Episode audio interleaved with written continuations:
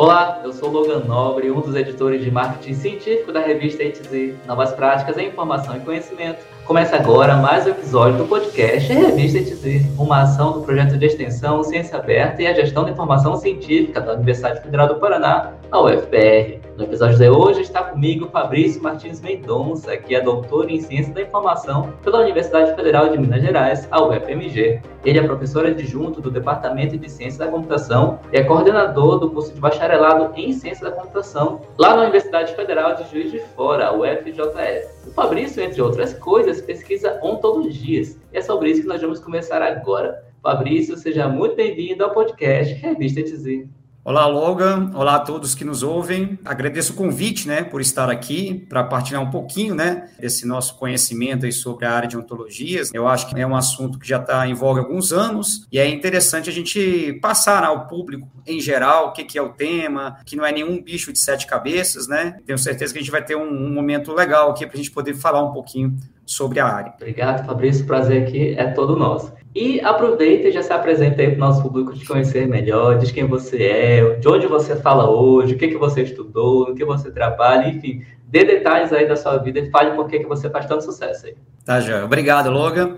É, o Logan já introduziu um pouquinho aí, né? É, eu falo de Juiz de Fora, né, em Minas Gerais, uma cidade aqui da zona da Mata Mineira, mais próximo ao Rio, né, do que Belo Horizonte. Eu estou aqui na Universidade Federal de Juiz de Fora desde 2017. Em 2016 eu comecei a minha carreira na, nas federais, comecei pela Federal do Espírito Santo, mas antes disso, né, já fui coordenador, professor nas, em faculdades em Belo Horizonte. E um pouquinho antes, voltando um pouquinho antes do tempo aí, como eu venho da área de computação, né, eu trabalhei muito tempo em Belo Horizonte, né, eu eu sou natural de Conselheiro Lafayette, que é uma cidadezinha a 100 quilômetros de Lafayette, perto de Ouro Preto. Em Belo Horizonte, né, eu trabalhei muito tempo como analista de sistema, né, desenvolvedor, programador em diversas áreas, mas principalmente atendendo a área de saúde. Então, por isso que eu tenho uma especialização na área de gestão de saúde. O doutorado eu fiz em ciência da informação, com um detalhe a mais, que foi é, uma pesquisa que eu fiz, parte do doutorado sanduíche na Universidade do Porto, em Portugal, onde eu tive uma experiência e um contato. Meu contato com ontologias vem desde 2009, desde o mestrado, e continuei essa carreira, né, principalmente na parte das universidades federais, né, onde a gente tem uma oportunidade de pesquisar e seguir mais sobre o tema.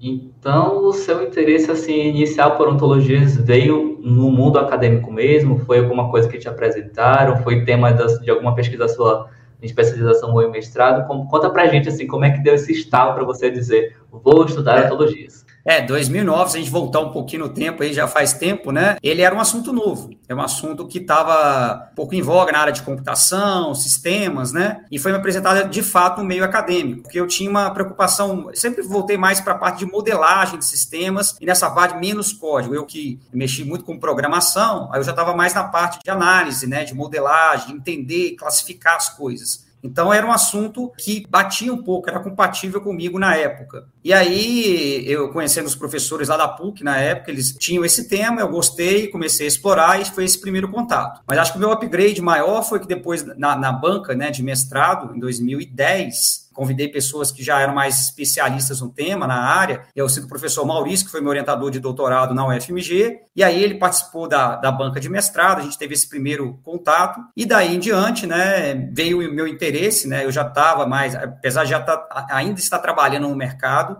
né, veio meu interesse em cursar mais a fundo a área acadêmica, e veio, então, essa oportunidade de fazer doutorado na área de ontologias, que era também uma área ainda nova na, na Universidade Federal de Minas Gerais e que é, começou a ganhar corpo nessa época. E aí os projetos em computação, ao longo do passado tempo, foram crescendo. Eu falei, ah, então eu vou ficar nessa área mesmo, uma área de modelagem, né, é, parecido com modelagem conceitual que eu gosto. E aí eu comecei, então, a falar assim, ó, eu serei especialista nessa área. Então foi uma oportunidade, talvez que você percebeu lá no início, né? Lá quando você era um pouquinho mais jovem e viu que, olha, vale a pena, vou apostar nisso, uma coisa que está crescendo. E assim, a gente ouve muito falar em ontologias, né? Em construção de ontologias e aplicações, mas acho que às vezes a gente não sabe exatamente o que, que é uma ontologia, né? Como é que funciona, para que, que serve. E eu queria que tu explicasse para a gente esse, esse início, né? O que é, de fato, uma ontologia? Eu vou começar lá pela etimologia da palavra, né? Mas sem entrar em muitos detalhes, assim, né? A palavra, né? Se a gente for quebrar a palavra aí do grego, né? O onto, ser e logia, estudo, é o estudo do ser. É uma coisa que não é nova, é nova para a área de ciência da informação, para a área de computação, mas não é nova na área de filosofia. Né? Tanto é que esse conceito já surgiu lá no século XVII, lá na época do Iluminismo, e ele era um, um campo exatamente da metafísica dentro da, da, filosofia, que procurava estudar a ciência do ser. E aí eu vou puxar um pouquinho a origem do termo, até a gente chegar nos dias atuais, né? O Aristóteles, né? Ele tem, tem um livro famoso aí, que é inclusive das indicações que eu vou colocar, que tem as categorias aristotélicas. Então ele já se preocupava em classificar para entender melhor o ser humano e o mundo ao seu redor,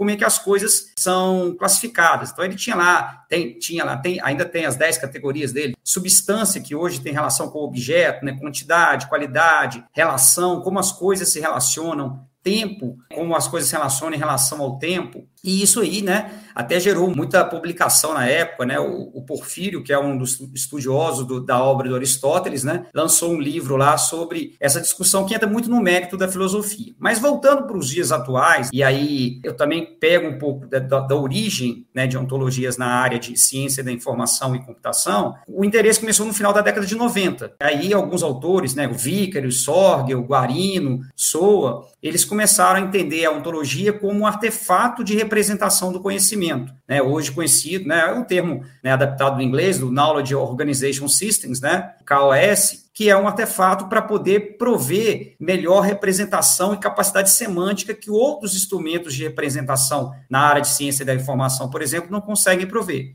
Hoje a gente entende ontologia como um artefato de representação do conhecimento. E esse termo, para diferenciar um pouco da filosofia, é mais voltado para uma ontologia aplicada o sentido de você ter uma base de conhecimento publicada na internet, por exemplo, que algoritmos né, de, de inteligência artificial e outras coisas vão poder acessar essa base de conhecimento que é a ontologia e fazer algumas inferências, né, descobrir algumas coisas. Né? Eu posso dar o exemplo de ontologias para a área biomédica, né, onde você pode lá, por exemplo, mapear um gene, pode, pode mapear as características de que a pessoa está com alguma enfermidade, alguma doença, e o algoritmo, não a ontologia, mas o algoritmo vai acessar a ontologia para poder falar, ó, esse cara aqui está com suspeita de um tipo de gripe, por exemplo, tá, a Covid, por exemplo, então dengue, né, são doenças hoje em voga. É uma base de conhecimento formal que você pode publicar na internet ou manter dentro da sua empresa, e aí os algoritmos vão interpretar isso para poder falar assim, ó, eu tenho é, essa representação formal aqui e ela pode então inferir alguma informação nova. É mais nesse sentido. E aí comparando um pouco, né, ontologia com outros instrumentos de representação do conhecimento que são muito tradicionais na área de ciência da informação, a diferença de ontologias para taxonomias, tessauros, vocabulários controlados, né, são muito comuns na área de ciência da informação aplicada a outras áreas, é a capacidade de interpretação pelas máquinas. Né? Então, eu volto a insistir nessa parte que é, é, se eu tenho, por exemplo, um instrumento terminológico que eu consigo exportar ou representar ele numa linguagem formal, outros métodos, né, e aí a gente fala dos algoritmos, vão conseguir interpretar essa informação e poder inferir alguma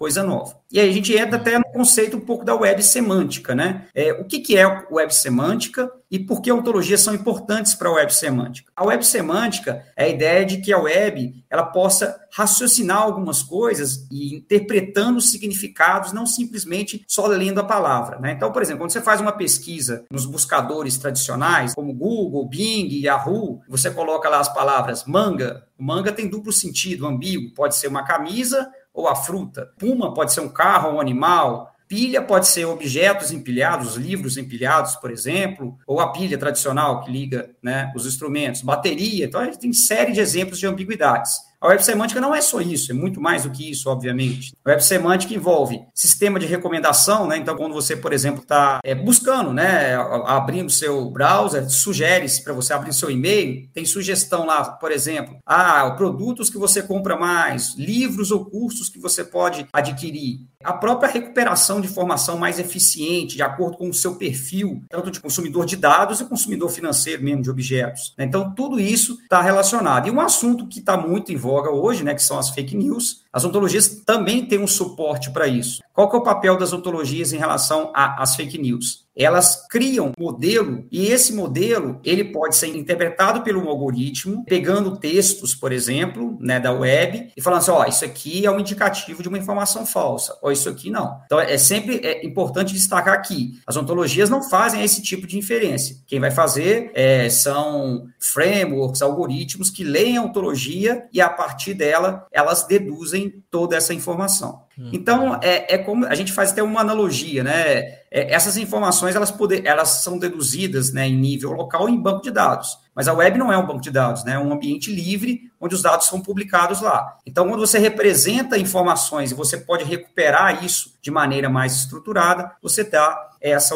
informação importante.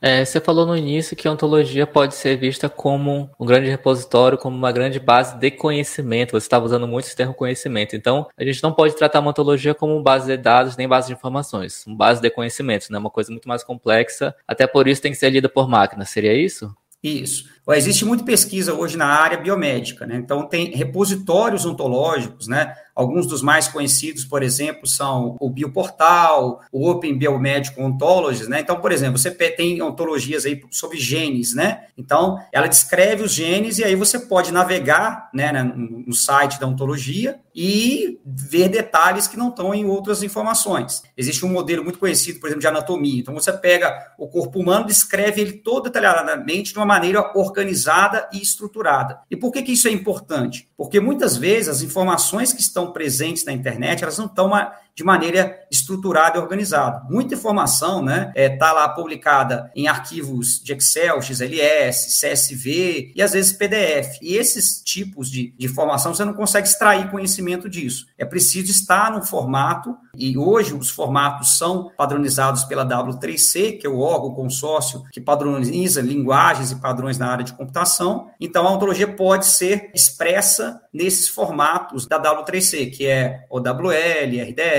Turtle, essas linguagens, diferente desses outros arquivos tradicionais que a gente conhece. É, o, o Tim Berners-Lee, né, que é a ele atribuído, né, como pai, inventor da internet, ele tem uma classificação lá de cinco estrelas, onde ele fala, né, a, o nível 0 ou 1 um nessa classificação é o arquivo PDF, você não consegue extrair informação nenhuma, mas o nível 5 é o nível é, desses formatos ontológicos em onde você pode extrair as informações. Uma outra coisa importante que eu queria é, destacar aqui é a questão de interoperabilidade ou integração de bases de dados é um problema muito comum aí no dia a dia. Então, por exemplo, se eu estou trabalhando lá é, numa grande empresa ou, ou, em prefeitura, em órgãos do governo, você tem vários sistemas. Cada sistema tem um tipo de banco de dados. Às vezes nem tem um banco, tem um conjunto de arquivos organizados em Excel lá, por exemplo. Então, quando você tenta integrar tudo isso num banco de dados único, o banco de dados muitas vezes não é eficiente ou não é suficiente. Você não consegue integrar por exemplo, dados num, num, tipo de formato, os formatos são todos heterogêneos. Então, a ontologia ajuda a integrar esses tipos de informação, porque expressando tudo em linguagem formal, ela consegue, de alguma forma, integrar essas questões. Um assunto que eu já tinha mencionado aí sobre as fake news, por exemplo, então a gente pode destacar que as fake news né, sempre foram uma preocupação da área do jornalismo. E hoje, né, a computação ela tem, de alguma forma, apoiado é, o jornalismo nesse sentido, porque o volume de informação que a gente tem na web ou em qualquer outro cenário de muito volume informacional não vai dar conta de é, falta algum método automatizado para ajudar isso. O ser humano sozinho não vai conseguir identificar. Então, para isso, a gente tem algoritmos que acessam ontologia e ajudam a descobrir esse tipo de informação.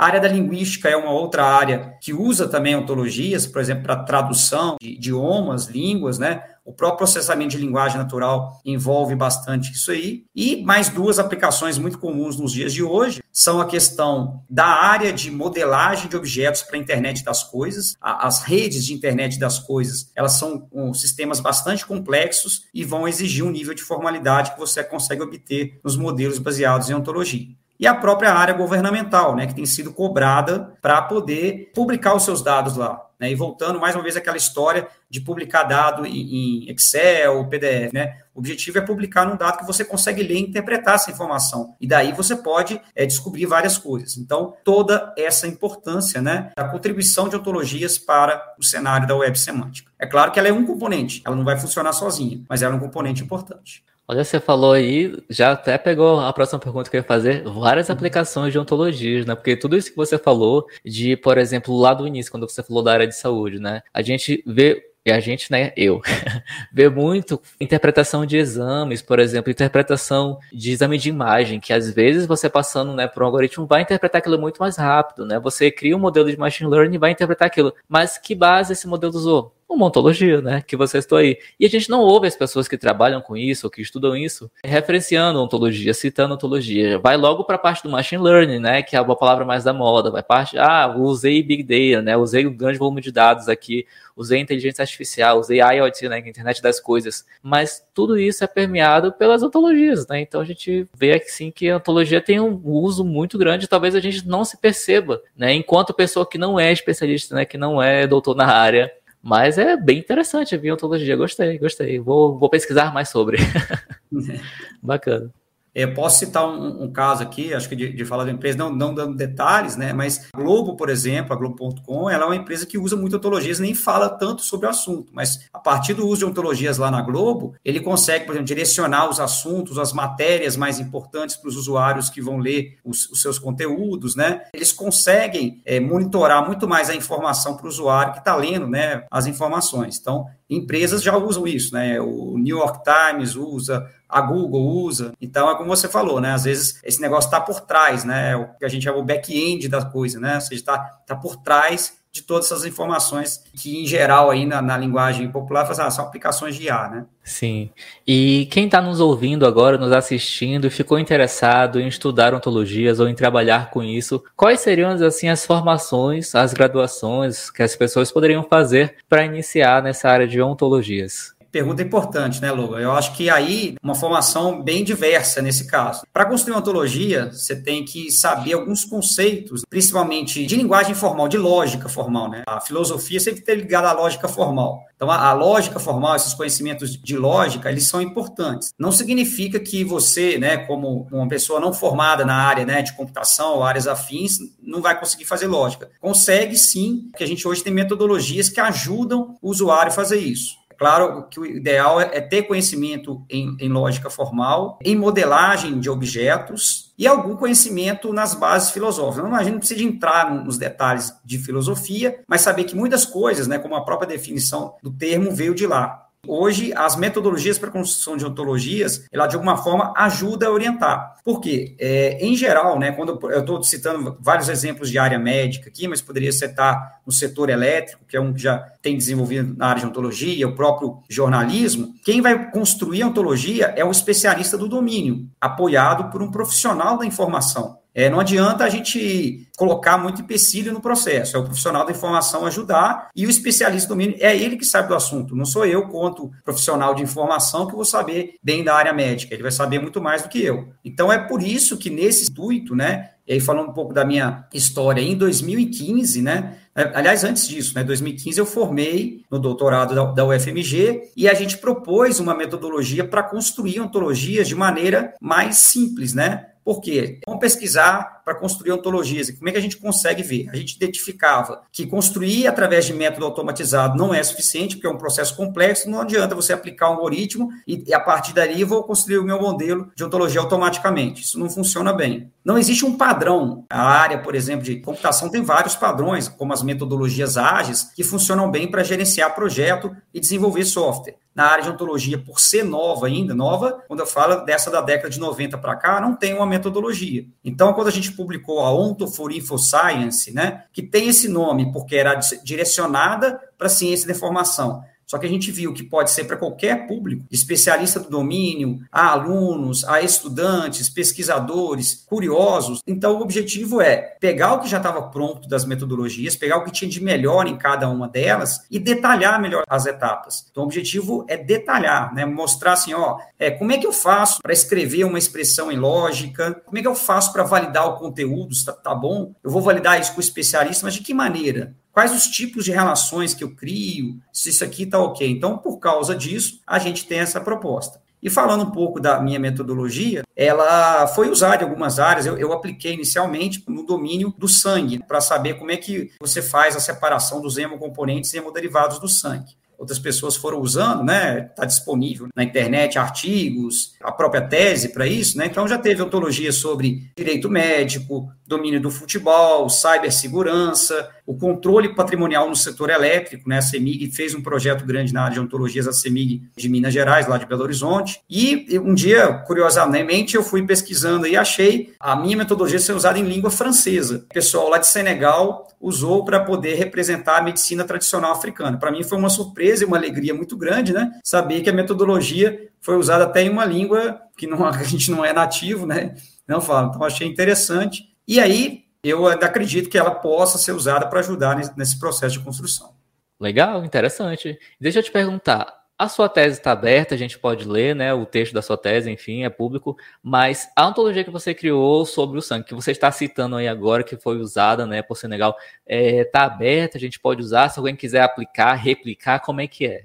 É importante fazer a distinção aí entre a metodologia, né, para a construção de ontologias e as ontologias publicadas, que é o produto final. A metodologia está aberta, né? Ela é, é um, um, produto de, de, um, de, uma tese de doutorado, né? Então, se você baixar na, nas, nas, teses lá da UFMG, você vai encontrá-la, e mais facilmente em artigos. Tem o, o site, depois eu posso mandar como link, professor fabriciomendonça.com.br, e aí nele tem lá os artigos publicados e aí um resumo da metodologia. Então, a partir dela, você pode replicar dentro do seu projeto de ontologias. É, sobre essa que você comentou aí da medicina tradicional africana de Senegal, é, eu só li a tese do, do, Não li, né? Eu vi o acesso, né? Porque por estar em, em idioma é, francês. Aí, muitas vezes, vezes, as ontologias estão fechadas, né, ou incompletas, ela, ela é usada para testar. No caso do sangue, por exemplo, eu fiz ela local na minha máquina, não por questão de, de proteger o modelo publicado, não, mas é porque é, era um trabalho de continuidade, né? Então, eu preciso mais de validação para publicá-la. Né? Então, esse é um, é um, ponto importante. Se você quer publicar o negócio na, na web, você tem que ter a certeza de que aquele, aquele conhecimento é válido e informativo. Né? Inclusive, esses repositórios ontológicos biomédicos têm uma série de regras que coloca lá, são colocadas para você publicar. Então, você não, ah, eu montei o meu modelo e posso publicar de qualquer forma. Não, tem uma série de regras restritivas para poder mostrar o que se pode fazer. O ponto que eu acho que é mais importante hoje, ah, como é que eu construo a ontologia começando do zero? Como é que eu posso fazer esse processo todo? Essa dificuldade né, de você ler artigo e seguir o modelo foi o, o pontapé inicial para a gente pensar num software a poder apoiar o suporte metodológico. Então, aí, já como professor da, da, Universidade Federal de Juiz de Fora, eu iniciei em 2018 um projeto de iniciação científica com um aluno lá de computação, graduando em ciência da computação, o Lucas Piazzi, que é o, o principal mentor né, de, de, desse software. Eu tinha toda a base, fundamentação teórica, e ele toda a capacidade né, técnica de programar, desenvolver software de maneira visual. E aí que surgiu o Ontoforal Editor, que é hoje, vamos dizer assim, a, a linha de frente né, para os nossos projetos. Então, a partir dele, você pode aplicar a metodologia que eu criei e publiquei lá em 2015, e aí é só você entrar lá no, no no, no, software, o software é gratuito, você vai fazer um login com seu e-mail e senha, e a partir dali tem uma série de etapas, né, em que você pode seguir e orientações para fazer a sua ontologia. E esse software começou em 2018 e hoje ainda está em evolução. A gente não pode dizer que é um software pronto. Então aqui a gente conta muito com essas bolsas de iniciação científica para ajudar. O Lucas, né, que ainda segue no projeto, né, é o principal desenvolvedor do software, está comigo, né, desde 2018 até 2020. Aí 2020 a gente começou a incorporar a equipe, né, essa parceria, né, por ter formado no FMG, fez eu trazer, por exemplo, o professor Maurício Almeida, que é hoje uma referência nos livros da área de ontologia. Então, ele é, é um dos nossos consultores de projeto, assim como três ex-alunos dele, né, que hoje são todos doutores pela ciência da informação, que nos ajudaram, né? Jeane, Eduardo e Guilherme. Alguns com função de ensinar a construção de ontologias e outro botar a mão no código fonte mesmo e desenvolver códigos do editor. Da UFJF eu consegui aderir, então, mais dois alunos que mexem com a parte de codificação. Então, a gente montou o que a gente chama de time Onto for All, né? que é um time que tem tentado evoluir a ferramenta para que ela possa ser usada por um maior número de pessoas e objetivo, popularizar a construção de ontologias, descomplicar, né, como você colocou, mencionou bem, Logan, né? É, o que, que é isso, de onde vem isso, né? A nossa ideia é popularizar o tema, né, sair um pouco só do métier científico, acadêmico, mostrar como ele é usado na prática, no mercado e permitir que outras pessoas possam usar. O nome Onto for All é para todos, né? É uma analogia aí, né? De que seja uma ontologia para todos. Então quer dizer que a gente está aqui falando com a pessoa que né, estava aí líder criando o for All, que, que todo mundo usa para fazer ontologias aí quem já estudou ontologias, quem já escreveu artigos sobre ontologias, quem já tentou brincar, né, entre muitas aspas, brincar de criar uma ontologia, já usou esse software, o Wanted for All, que inclusive o link está aí na descrição do episódio. Então estamos aqui entrevistando a pessoa que estava por trás disso, como ajuda de várias outras pessoas que foram citadas aqui. Mas olha aí, gente, vivendo e aprendendo. Ali, ó, o professor Fabrício, com toda a sua humildade aqui, explicando o que, que é ontologia desde lá dos primórdios e criou aí o Ontem for All. Muito bem, parabéns. Muito bem. É, aí, logo, eu queria é, só pontuar um pouco, né? Assim, em nível nacional, é, assim, eu ainda acho que, que, o software é pouco conhecido, né? Porque a gente tem hoje, né, o mais conhecido da Universidade de Stanford é o software Proteger. É, de fato, ele é o mais usado no mundo. A gente não quer jamais né, concorrer com software feito em Stanford, né, que é o padrão para ontologia. Mas a dificuldade do usuário, quando ela, ela, ele abre um software internacional, como proteger, é que ele vai deparar com uma série de detalhes de construção que já está na parte de especificação formal. Ele não parte da, da, construção de abordagem visual. A nossa principal diferença né, com o software nacional em relação ao, aos softwares internacionais é que a gente entende que para usuários que estão começando com o tema agora, é melhor a gente desenhar o modelo visual, né? Falar assim, ó, as classes, né? Classe é falar assim, homem é um ser humano, ser humano tem características tal, né? Então, se a gente desenhar isso visualmente, para quem está começando, é muito mais fácil que a gente já começar ali na parte de especificação formal. Então, na nossa abordagem, gente primeiro desenha visualmente e depois parte para a especificação. Né? A ferramenta tem recursos em que você pode exportar a especificação e fazer isso. E aí, dentro das coisas que, né, que a gente chama atenção né, para usar a ferramenta, são todos bem-vindos para acessar lá, testar, mandar seu feedback, tem um formulário de avaliação, sugestões, né? A gente tem a ideia de que assim vai crescer com opinião dos usuários e sugestões de novas funcionalidades. Um dos pontos positivos é que ela é web, né, gratuita, e aonde é você pode conversar entre o seu grupo que está montando a ontologia. Normalmente a ontologia não é feita por um indivíduo, mas sim por um grupo de pessoas especialistas do domínio. É uma construção colaborativa de ontologias de maneira gráfica que está disponível na web. Uma coisa que a gente tem concluído nesses últimos tempos é a exportação do conteúdo da ontologia para os formatos lá disponíveis, né? Porque apesar de a ontologia ter o objetivo de ser interoperável, integrar as coisas, muitos formatos foram surgindo por uma área em construção ainda. Então você pode entrar no, no, no software Ontoforal Edito, exportar em vários formatos e, se preferir, usar esse formato no outro software. Então quer dizer que a pessoa que vai pensar em criar uma ontologia, seja para experimentar, seja para fazer uma pesquisa, ou para usar mesmo assim, né, um ambiente prático de uma, organização, ela pode fazer no ambiente local, né, na sua própria máquina, no localhost, ou ela pode fazer no ambiente web utilizando, por exemplo, o Wanted for All, né, que o link está aí na descrição. Então é basicamente isso, ou faz local, ou faz no ambiente web, né? Teria alguma outra forma de criar uma, uma ontologia? É, o, o, local ela vai fazer ali muito como individual, né? Só ela mexendo e tudo mais. O, o próprio Proteger, ele tem né, essa versão que é desktop, né? Que você mexe só na sua máquina e não compartilha ninguém. Tem uma versão web que se chama Web Proteger. Mas é, é, isso, ou você faz local ou você faz no ambiente web compartilhado. Mas, assim, o, o ambiente web ele é muito melhor porque você está ali trocando ideias com o outro especialista da área. E você não precisa de nenhum software, máquina pesada, nem nada. É só acessar qualquer browser que você usar. Então, as duas formas são essas, local e compartilhado. E quando você está mexendo na web, ali, é importante destacar também, o seu modelo ainda não está publicado. Você está fazendo, então tem uma privacidade ali. A partir do momento que você quer publicá-lo, aí você chama a pessoa para ser colaborador da sua ontologia. Lá na nossa ferramenta, né, tem um espaço aí que fala assim: ó, ô Loga, eu quero que você colabore na minha ontologia aqui. Então, para você acessar esse conteúdo, eu tenho que te cadastrar como colaborador dela. Então, ela não está livre ali para você acessar a qualquer momento. Então, isso é uma questão importante de você manter a privacidade do seu modelo. E você falou muito das aplicações das ontologias, para que, que elas servem, como é que usa. Porém, a gente já percebeu que a ontologia não é uma coisa simples, né? Você não faz uma ontologia, você não cria um modelo de um dia para o outro, né? São meses de Sim. construção, dependendo da, da, ontologia, talvez anos, né? Eu imagino. Se eu quiser fazer algum modelo, mas talvez eu não precise criar uma ontologia, posso fazer uma coisa mais simples, né? Mais rápida. Quando é que a gente não usa? Essa é a pergunta. Quando é que a gente não usa uma ontologia?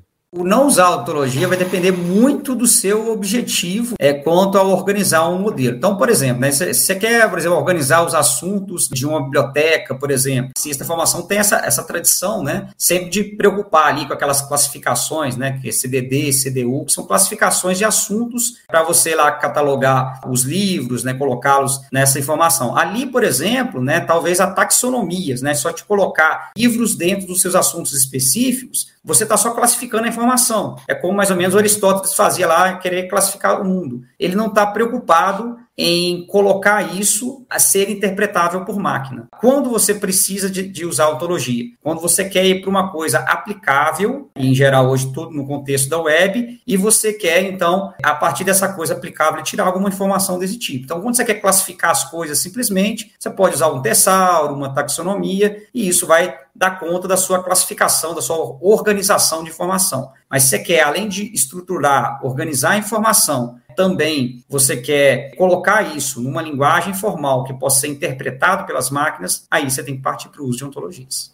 Muito bem, então está aí. Agora a gente sabe para que, o que, que é, para que, que serve, né, e como usar uma ontologia, né, um modelo de ontologia. Mas Fabrício, me conta aí, além da vida de professor, de pesquisador, quem que é o Fabrício? O que que você faz no seu tempo livre? O que que o seu Lattes, o seu LinkedIn não contam sobre você?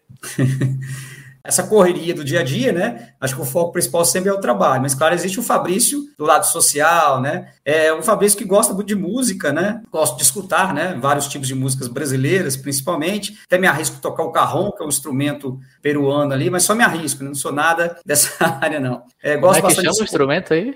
Carrom, é um instrumento acústico, né? Que o pessoal fala, faz muito. É o violão, né? O pessoal tem que ter alguém para tocar violão, que eu não sei tocar, por exemplo. Né? E o carrom ali, que é um instrumento de percussão, percussivo, né? Então, um instrumento muito usado no, no ritmo congo, né? Que é um ritmo tradicional lá do Espírito Santo, por exemplo. E outras coisas mais acústicas, assim. É, gosto muito de esportes, né? Eu não sou praticante nato, né? Não sei jogar futebol, embora gosto muito de, de assistir, né? A minha caminhadinha, minha corrida, né? É uma, uma atividade de musculação, uma coisa que eu gosto de fazer bastante. Como bom mineiro, também adoro uma boa comida mineira, um barzinho com comida mineira, é sempre muito bem-vindo, então é uma coisa que eu gosto muito. Então, Fabrício é esse cara que gosta até, né, de estudar, de ler, mas tem a sua vida social, que eu acho que é importante para todos, né? É ter uma vida saudável, acho bem legal. Muito bem.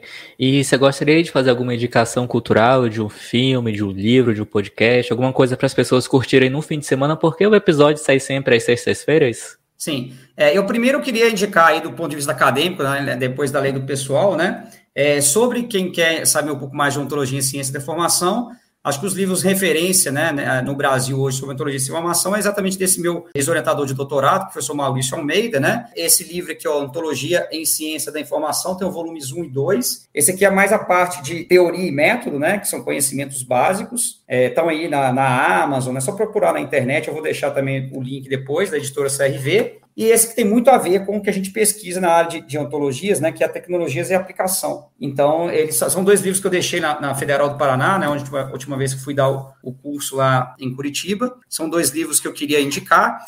Inclusive, eu queria é, pontuar aí, né, que a gente está prevendo para o segundo semestre fazer cursos, né, sobre o nosso editor, nosso software. Esses são dois livros interessantes na área, né, acho que para quem quer saber de ontologias, esses são livros importantes. De curiosidades, assim, né, esses livros do Aristóteles são interessantes, né, né? Tem um sobre categorias, né? Tem o, esse do Porfírio lá, que faz uma introdução às categorias de Aristóteles, que é o Isagoge, né? É, tem um que é um pouquinho mais difícil de ler, mas na área de metafísica, que é interessante. Aí saindo um pouco dessa área acadêmica, né? Para a gente só não focar na área acadêmica. Em termos de séries, assim, eu não sou um cara. Lembro que eu não falei no meu cotidiano que eu, que eu sou um cara que assisto muita filme e muita série, né? Mas uma das que eu mais é, achei interessante é o Ted Laço, né? Que é, que é, uma série que, apesar né, de falar de futebol, ele trabalha com uma série de questões é, psicológicas, do trato humano, de relacionamentos, que está na Apple TV, né? Mas acho que vale muito a pena acompanhar ela. Eu acho bem interessante, por exemplo. Tá ok. Todas as indicações do Fabrício estarão aí na descrição do episódio. Fabrício, muito obrigado por ter aceito o convite e ter vindo aqui conversar conosco. Obrigado, obrigado mais uma vez, Logo, obrigado a toda a equipe da revista, né? E aí só deixar informados que depois no LinkedIn a gente vai divulgar, né? Informações sobre o, o curso, né? Porque a gente fazer o curso é, online, né? Que aí a gente faz um treinamento no software, um treinamento gratuito, mas vamos fazer para a gente poder divulgar mais o, o nosso trabalho e, e, acessar, né? Poder ter ser acessível a todas as pessoas de maneira geral aí que estão interessadas no assunto. Obrigado. Tá ok. Então, mais um link aí para a descrição do episódio. O LinkedIn do Fabrício estará aí na descrição, então você pode acessar o perfil dele e ficar atento aí para quando ele divulgar esse curso sobre o Onto for All. Chegamos ao fim de mais um podcast Revista ETZ, uma ação do projeto de extensão Ciência Aberta e Gestão da Informação Científica da UFPR.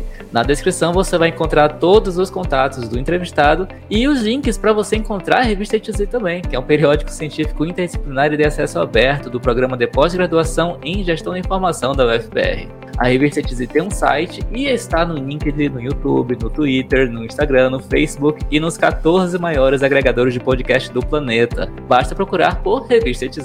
Eu sou o Logan Nobre e a gente se fala no próximo episódio. Até mais. Tchau, tchau.